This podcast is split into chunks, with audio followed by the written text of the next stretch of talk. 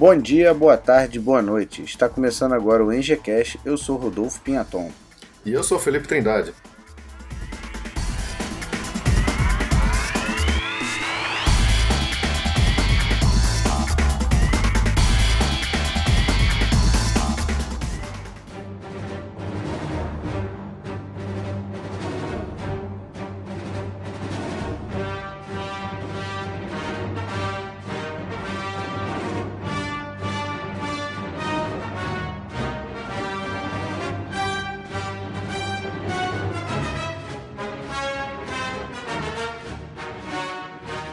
Pessoal, como dividimos um papo com o engenheiro mecânico Felipe Trindade em duas partes e hoje é a segunda parte, não teremos leitura de e-mails. Vamos continuar direto de onde paramos. Porém, tem uma alteração muito importante no projeto do EngieCast, que agora será mensal e não mais quinzenal como eu havia planejado. O motivo é que 15 dias é muito pouco tempo para conseguir fazer tudo o que precisa ser feito para os episódios irem ao ar. Ainda estou sozinho no EngieCast. Mesmo de férias na faculdade, pude perceber que não será possível publicar os episódios no prazo anterior.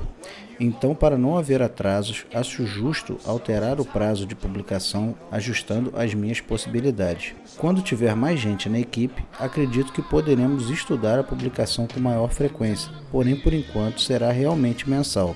Ao final desse podcast, espero seu comentário, sejam pela página no Facebook ou pelo e-mail contato@engcast.com.br ou até mesmo pelo arroba engcast no Twitter. Não deixe de comentar. Seu feedback é um dos combustíveis que uso para seguir em frente. Além disso, divulgue o Engcast para os amigos. Agora vamos para a segunda parte do bate-papo com Felipe Trindade.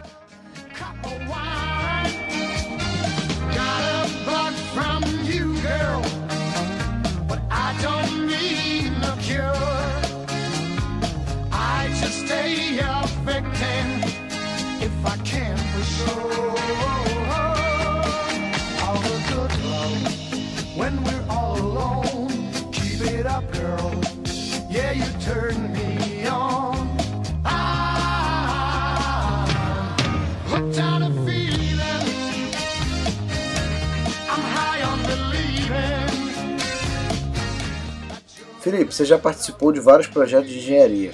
Fala um pouquinho pra gente sobre eles. Bom, praticamente desde o meu primeiro estágio eu já trabalhei em empresa de projeto de engenharia, trabalhando já praticamente só com Petrobras, em expansões de planta, construções de novas unidades dentro de planta existente e assim por diante. É, quase sempre é, já direto trabalhando com um projeto de detalhamento, né, projeto executivo, ou seja, é, já produzindo a documentação para compra de equipamento ou para execução de obra diretamente. Uhum. Algumas vezes já trabalhei com, com projetos básicos e projetos conceituais, que isso é bem antes de começar uh, qualquer tipo de, de compra de equipamento, e que eu acho que é a parte mais interessante, que é quando você consegue exercer mais a sua criatividade e tentar uh, implementar soluções novas de tecnologias recentes e mais interessantes, mais baratas, menos poluentes e por aí vai. Eu, como sempre trabalhei direto dentro do departamento de engenharia mecânica, uh, eu sempre tive esse trabalho de detalhar e comprar os equipamentos mecânicos que vão nessas plantas. Então exige um, isso é, é exige do profissional um bom conhecimento técnico é, em diversos tipos de equipamento. É, você tem que ter uma capacidade legal de pesquisar por, por novas tecnologias, seja na internet, seja ligando para fabricantes e pedindo para o cara vir te fazer uma apresentação. Então uhum. você começa a ter muito contato, você começa a, ter a, a, a fazer amizade com fabricantes e vendedores, porque você precisa de, dessa parceria né, entre o profissional de engenharia da, da, da, engenharia de projeto e o fabricante. O legal é que você, que você acaba tendo um conhecimento além do que o normal sobre esses materiais, né? Porque você precisa comparar um com o outro para poder fazer a compra. Sim, você tem sim. que estudar a fundo, não só saber usar, mas você tem que saber todas as especificações dele para ver se vai te atender. É, a gente não precisa saber fabricar o equipamento Sim, se você souber, se você tiver um conhecimento uh, um pouquinho melhor nessa parte de fabricação, é sempre bom. Mas não precisa ser tão detalhista a ponto você saber fabricar o equipamento. Mas você precisa saber comparar dois equipamentos para saber se você vai comprar o melhor possível. Sim, sim. Porque você tem que escrever um documento para o seu cliente falando: ó, tem esses dois proponentes aqui, esse aqui é o melhor tecnicamente. É, dentro do que você precisa, você vai te atendendo da melhor forma possível, entendeu? Isso daí você que faz essa avaliação, né? Exatamente. Eu, eu nunca fiz parte do departamento comercial. Eu não, eu não lido, eu não vejo sequer o preço. Normalmente o departamento de suprimentos chega para mim com a proposta com o preço apagado, porque é para não influenciar a decisão técnica. Aí depois a, a, negociação comercial fica por conta de outras pessoas com base na minha, da minha avaliação técnica. É, só faz é, análise técnica se vai atender a necessidade. Isso, só isso. Exatamente. E, e para fazer essa análise, para escolher o equipamento, para você, depois que o equipamento está tá fabricado e comprado, para saber se ele está certo ou não, o que, que, o engenheiro mecânico ele precisa ter uh, uma, um grande trabalho interdisciplinar com seus colegas, de Sim. todas as disciplinas: uhum. civil, processo, elétrica, tubulação, instrumentação e por aí vai. Porque, obviamente, quando você está construindo uma, fazendo um projeto para uma planta, não é simplesmente assim, ah, eu vou comprar um equipamento, tosse e vira. Não, eu vou ter que acertar o meu equipamento conforme o que as outras disciplinas também precisam. Então eu preciso passar para civil, dimensão da base e o peso do equipamento. Eu preciso que o pessoal de processo me fale se, quais são as condições de, de vazão e de altura manométrica que uma bomba precisa, por exemplo. Eu preciso que o cara de tubulação me fale qual que é o diâmetro da linha que está chegando ali para saber se o bocal do meu equipamento está certo.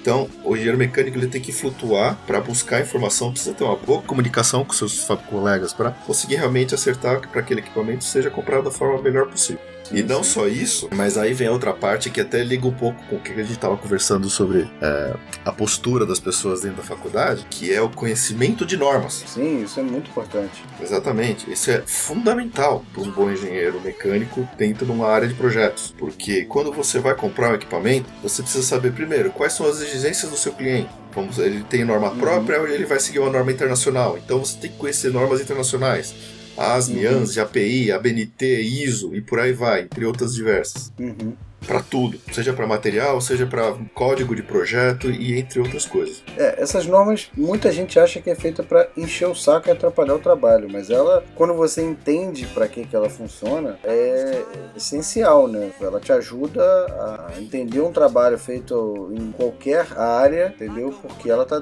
tá dentro de uma padronização, então te ajuda bastante. É exatamente. Quando você entende a necessidade dela. Se você não entende a necessidade, você vai achar que aquilo ali só é para te dar mais trabalho para fazer as coisas, né? É, ela é totalmente necessária porque isso te dá, primeiro, algumas regras para você saber como que você vai comparar fabricantes, por exemplo. Sim. Ah, o, o, cara tá me contando uma bomba, que bom, mas esse aqui tá me contando uma bomba ANSI e o outro tá me contando uma bomba API. São coisas totalmente diferentes. Então tem que, pelo, no mínimo, o cara tem que estar tá, ele tem que fabricar a bomba conforme norma única. E aí você tem que conhecer essa norma para verificar se o que ele tá te ofertando realmente tá atendendo essa norma. Porque o cliente quer uma bomba conforme aquela norma. Então todo mundo, tanto, tanto projetos no Brasil quanto projetos no exterior, 100% sempre lida com essas normas internacionais que são válidas para todos os projetos.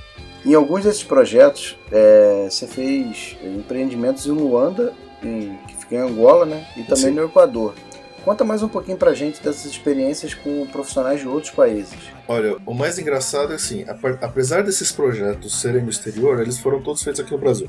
Sim. É, e a gente acaba lidando muito pouco com, com o cliente direto. No caso desse projeto que eu fiz pro Equador, foi interessante que a empresa até pagou metade de um curso de espanhol pra gente, porque toda a documentação tinha que ser redigida em espanhol. Hum, interessante. Pois é, então, além de, de trabalhar, eu aprendi um pouquinho de espanhol também. Com relação a contatos com profissionais de outros países, foi, foi muito interessante um projeto que eu trabalhei em São José dos Campos, que foi o primeiro trabalho que eu realmente tive que sair de casa para ficar hospedado fora de São Paulo para trabalhar. Sim. Tá certo que é pertinho, é uma hora de carro, tranquilo, mas foi quando eu tinha acabado de me formar, então foi um crescimento não só profissional, mas pessoal muito interessante para mim. Eu recomendo para todo profissional que tenha uma experiência dessa enquanto você ainda não é casado, é. que depois aí fica complicado fazer essas coisas. Mas era um projeto que era um consórcio de empresas, na qual a, minha, a empresa onde eu trabalhava fornecia o serviço de engenharia. E, e a empresa Mazugitar era uma empresa japonesa, mas com atuação global. Então, as pessoas com quem a gente convivia no dia a dia no escritório eram do Japão, da China, da Índia, da Coreia, da Indonésia, das Filipinas. Interessante. Exatamente. Então, assim, não só a questão da, da linguagem, porque apesar de ser um projeto feito no Brasil, numa planta construída no Brasil, toda a documentação era, tinha que ser obrigatoriamente em inglês,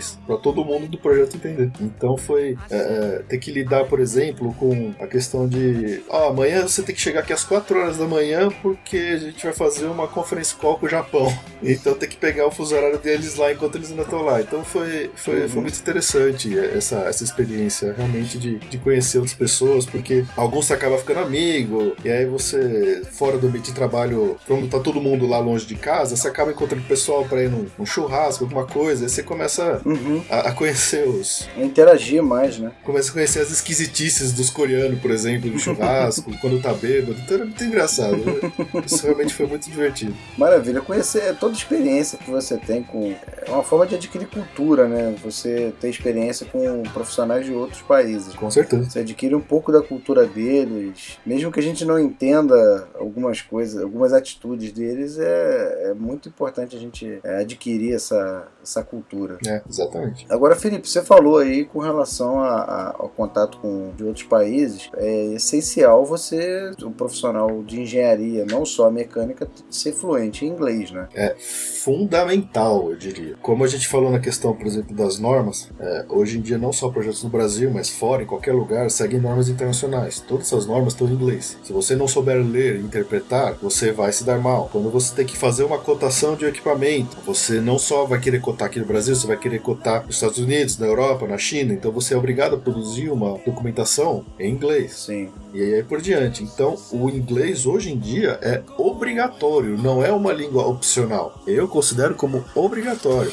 E como até como eu falei, na questão do Equador, que foi um projeto de pouco diferente, eu fui obrigado a produzir documenta é, documentação em espanhol, eu tive que aprender espanhol. E a empresa, até que eles foram legais de pagar metade do curso para nós. Ah, e assim, é, a gente falou de outras línguas e tal, mas às vezes o pessoal esquece de cuidar do próprio, do português mesmo no dia a dia do trabalho. Com, com certeza. Às vezes, infelizmente, às vezes a gente infelizmente lida com o e-mail é uma ferramenta excelente para o trabalho, mas ela é mal utilizada na grande maioria das vezes. Então, a gente pega às vezes um e-mail de um profissional que tem 40 anos de engenharia, escrito de uma forma que não tem sintaxe, não tem pontuação, não tem, você não entende o que diabos o cara tá te perguntando. É, isso é português, né? Não é, não é engenharia. A, a boa comunicação no português é, pro dia a dia do trabalho é essencial e às vezes a gente fica querendo, pô, preciso fazer um curso de inglês, preciso fazer um curso de espanhol, de alemão, não sei o quê, mas esquece do português. E, e tem tanta coisa que você pode fazer para melhorar a, questão da escrita do português hoje em dia. Sei lá, abre um blog, abre um blog, vai falar sobre cinema, sobre qualquer coisa, mas vai aprender a escrever. Isso é muito importante. E, e, ler também bastante, né? Exato, exato. Não é só é, escrever, você lendo qualquer coisa. Gibi, se você quiser, gosta de ler gibi, vai ler gibi, entendeu? Mas esse gibi vai trazer palavras novas que você vai né? procurar o significado dela elas e vai te abrir a mente para outras palavras, você vai enriquecendo seu vocabulário e a forma de escrever. É, exatamente. Isso aí eu percebo também que tem muita dificuldade, é, muito profissional experiente no mercado, tá? não só da engenharia, mas os profissionais de várias áreas experientes no mercado que tem uma grande dificuldade de escrever da forma correta e na norma culta, porque hoje em dia as pessoas estão é. utilizando cada vez mais de, de abreviações, não escrita na norma culta, isso daí para um um estrangeiro, por exemplo, que vá tentar traduzir esse e-mail, entender esse e-mail, muitas vezes ele não vai entender. Você não é, vai conseguir se comunicar da melhor forma com um outro profissional. É, e pega mal pra caramba profissionalmente, né? Sim, sim, também. Você recebe aquele e-mail escrito como se o cara estivesse escrevendo no WhatsApp, né? Pô, não é assim que funcionam as coisas. Até no WhatsApp eu, eu tento escrever direito. E, e, quando a gente fala ainda mais de escrita técnica, também tem o lado oposto que é também é complicado, que é aquele cara que ele acha que ele é um poeta ou um escritor. que ele escreve aquele texto gigantesco de 400 linhas que ele poderia ter resumido em duas Sim. frases. Então tem os dois lados, não pode nem ter de menos nem ter Isso, de mais. É, você tem que ser objetivo, né? Objetivo, conciso, direto.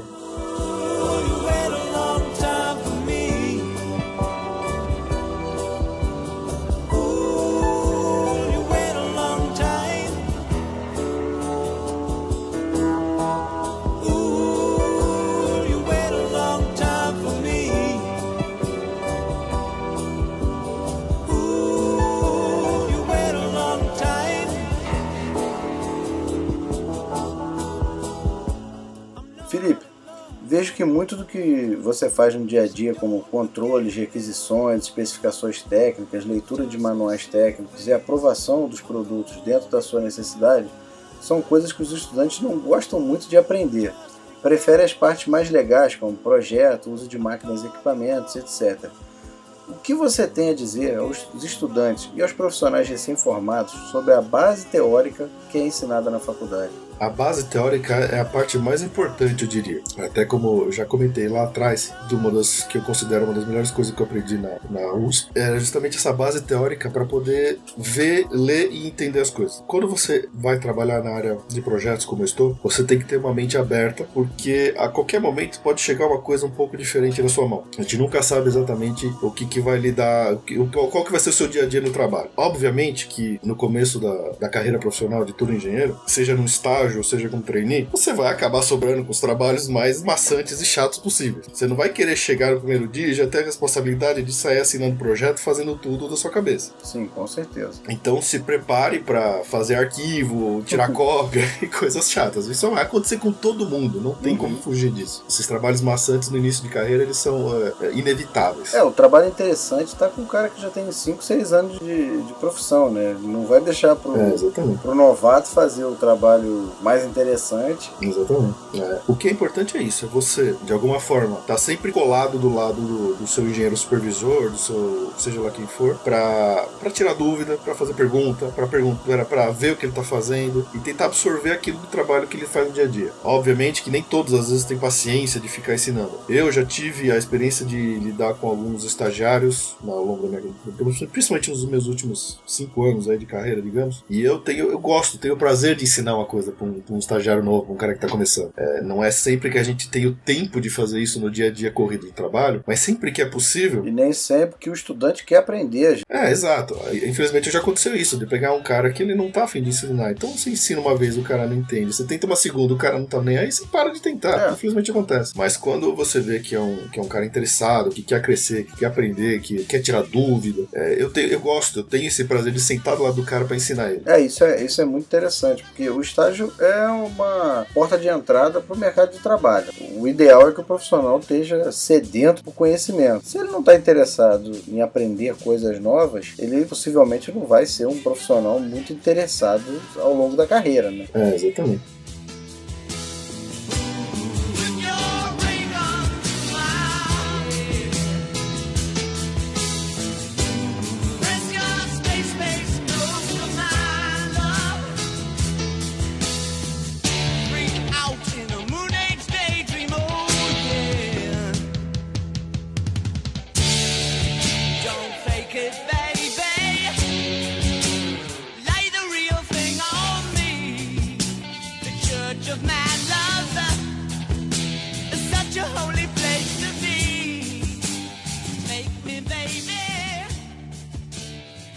Vejo também que existem muitos estudantes, Felipe, que acham que vão se formar e que sempre farão uma coisa só ou vai fazer sempre o que gosta. Bem, se alguém se formou e conseguiu fazer isso, parabéns, tirou a sua grana. Mas a realidade é bem diferente, não é mesmo? É verdade. É, é, até como a gente falou um pouco antes, às vezes a gente sempre pode ser surpreendido com um trabalho diferente que vem na sua mão. Eu já, por exemplo, trabalhei quase que os primeiros oito anos da minha experiência profissional trabalhando com óleo e gás. De repente, nesses últimos dois anos, depois que eu mudei para empresa, começou a chegar para mim, por exemplo, estação de tratamento de água, que é uma coisa totalmente diferente, mudança de paradigma completa. Ou, por exemplo, uma, uma, uma planta termoelétrica algo totalmente novo, que eu não estava acostumado. Então, assim, eu achava mais interessante trabalhar com óleo e gás e achei esquisito trabalhar com planta de água, não era legal. Mas você tem que fazer aquele trabalho de uma forma ou outra. Ou então você é um estagiário, você chegou, poxa, eu tô, entrei numa empresa que eu vou finalmente vou trabalhar com, com automobilística, sou engenheiro mecânico, vou finalmente trabalhar com automobilística. Você chega lá, você fica o dia inteiro atualizando uma planilha de custos. Pode acontecer, e é normal acontecer. Sim, sim.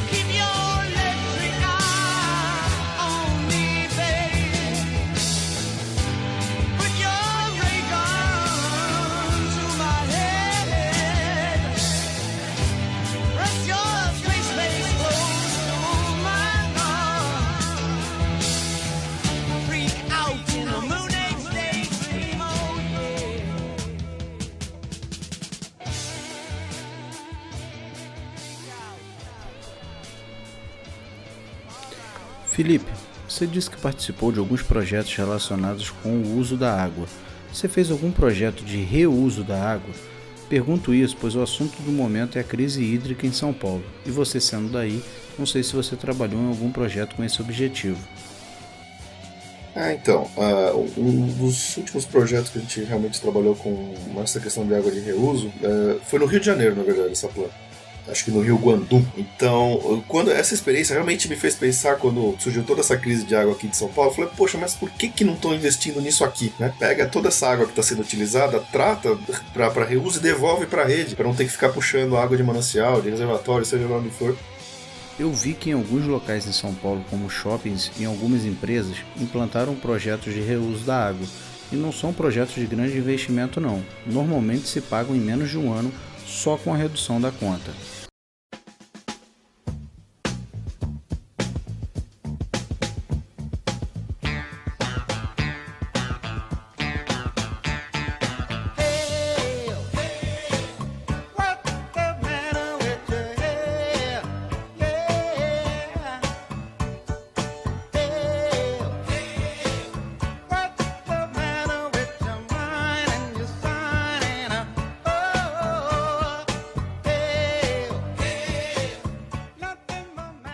É, com o tempo, o profissional adquire mais experiência, né? E com isso aumenta as responsabilidades.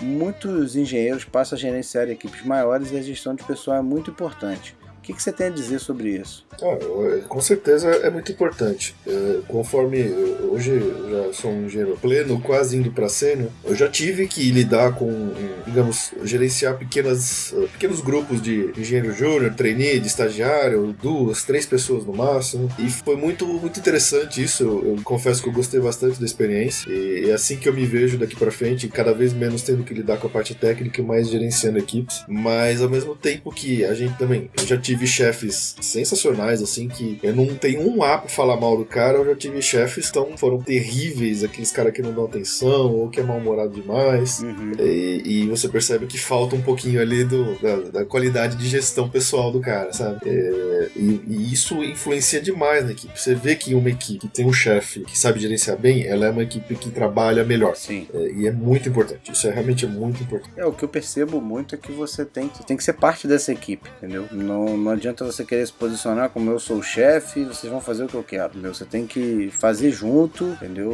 É entender de todo o processo, saber identificar essa questão de gestão de pessoal é, é, muito importante que você tem que saber identificar às vezes quando o cara tá com um problema externo, não tem nada a ver com o projeto onde você tá, entendeu? Às vezes você sentar, conversar com ele, o cara às vezes só quer desabafar. Uhum. E esse cara, você como um gestor, você tem que identificar isso para que essa dificuldade que o cara tá tendo não interfira no seu projeto. Se ele fizer alguma coisa errada, vai atrapalhar a equipe toda. Exatamente. E, e, coisas assim, obviamente que no dia a dia, você não vai querer que seja simples só brincadeira, só risada, que isso também acaba um pouco tirando foco e atrapalhando Sim. um pouco o projeto. Mas um, um, clima, um clima leve, amigável, agradável no, tra no trabalho ajuda uhum. muito. E obviamente que você tem pressões no dia a dia, você precisa entregar, você precisa resolver os problemas. E se o cara deixa o estresse do dia a dia afetar e deixar ele de mau humor, todo mundo que está embaixo dele é afetado Sim. diretamente. Não, isso é muito importante. As pessoas falam muito dos profissionais lá de fora que eles são muito frios, né? Eles não têm sentimento. Aqui as pessoas, o brasileiro em si, ele passa muito o que ele está sentindo durante o dia.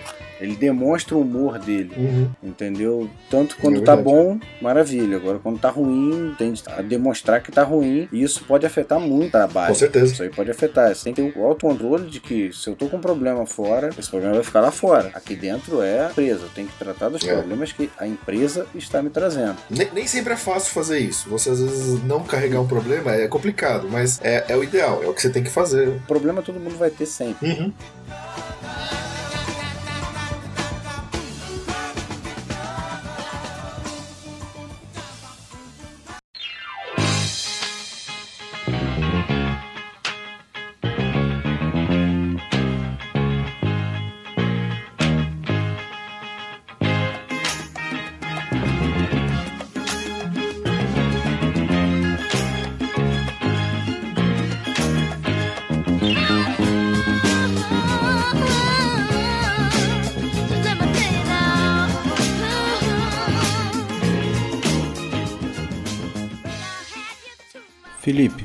Tocar no assunto que ainda será polêmica por aqui e acho que pode gerar até um podcast sobre ele mais para frente. E sei que vai dividir muitas opiniões. Muitos de nós ouvimos que o governo quer fazer com os engenheiros o que fizeram com os médicos, importando profissionais de outros países, sobretudo de Cuba, com a desculpa de falta de engenheiros no Brasil. O que você acha disso? É, eu acho que é um pouco pior, não é trazer engenheiro de fora, é mandar projeto daqui para ser feito fora. Né? Isso é uma coisa que a gente já tem visto, já está acontecendo, né? principalmente quando a gente fala de alguns projetos de Petrobras aí o tal do conteúdo nacional mínimo não tem sido respeitado e em nome de, de ter pouco orçamento, de ter pouco verba para executar um projeto, estão mandando para empresas na China, na Indonésia, na Coreia. E é dificílimo, né? E é, e é dificílimo de concorrer aqui no Brasil por causa do famigerado custo Brasil, dos encargos que são obrigados, que as empresas brasileiras são obrigadas a pagar, que encarece demais o nosso serviço nacional. E, infelizmente é isso mesmo. Baby,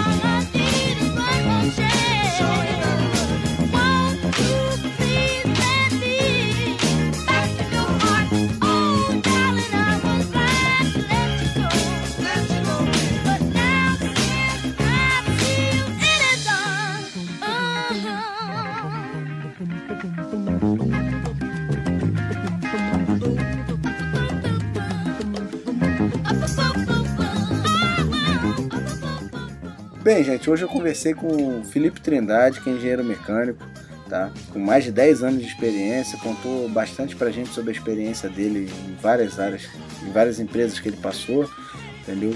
Felipe, o que, que você tem a dizer pra gente aí? Eu sei que você também é podcaster, pode fazer o jabá do seu podcast, que é muito legal, por sinal. Pô, Rodolfo, é, primeiro, brigadão pelo convite e eu queria primeiro elogiar pela iniciativa desse podcast aqui sobre engenharia. Eu acho que é o primeiro aqui no Brasil. Não, ainda não ouvi nenhum outro sobre esse assunto. É, então, desejo longevidade a esse projeto, que eu achei muito legal quando eu vi o seu anúncio lá no grupo do Podcasters BR do Facebook. Uhum. Tanto por isso que realmente eu me propus a participar. Eu, agradeço pelo convite, achei muito legal, foi muito divertido aqui o nosso Nossa, papo. Nosso papo rendeu bastante hoje, né? rendeu bastante, né? É, se algum dia você achar que a minha participação para algum outro episódio vale a pena, fique à vontade de me chamar que eu volto com o maior prazer. Uhum. Não, seja bem-vindo sempre que você tiver alguma, alguma sugestão de pauta também, que você queira falar sobre alguma coisa, pode procura a gente que a gente vai estar sempre aqui, cara. Tanto para você quanto para outros engenheiros também que queiram falar sobre a sua área. É, com certeza. E de novo, desculpa pela voz aí, passei o final de semana inteiro gripado e, e, e a falação aqui acabou destruindo minha voz aos poucos. Não, mas tá ótimo, cara. Eu pelo menos tô ouvindo muito bem aqui. E para quem quiser ouvir, eh, eu gravo um podcast que é o Passaporte Orlando, no passaporteorlando.com.br. A gente fala bastante sobre viagens para a cidade de Orlando, com parques temáticos, Disney, Universal, essas coisas todas, porque eu sou um pouco fanático por isso, então a gente já tem esse projeto aqui, já está um, não, uns dois anos rolando. Só nesse último ano que a gente profissionalizou e tentou colocar uma periodicidade de mês a mês, pelo menos. Mas quem quiser ouvir, pode ir lá e, e ouvir à vontade, comentar e tudo mais. É, pode ir, pessoal. Pode ir que é muito bom. Não só ir lá no iTunes e ouvir o podcast, mas pode ir pro Rolando também, que é muito bom. Com certeza.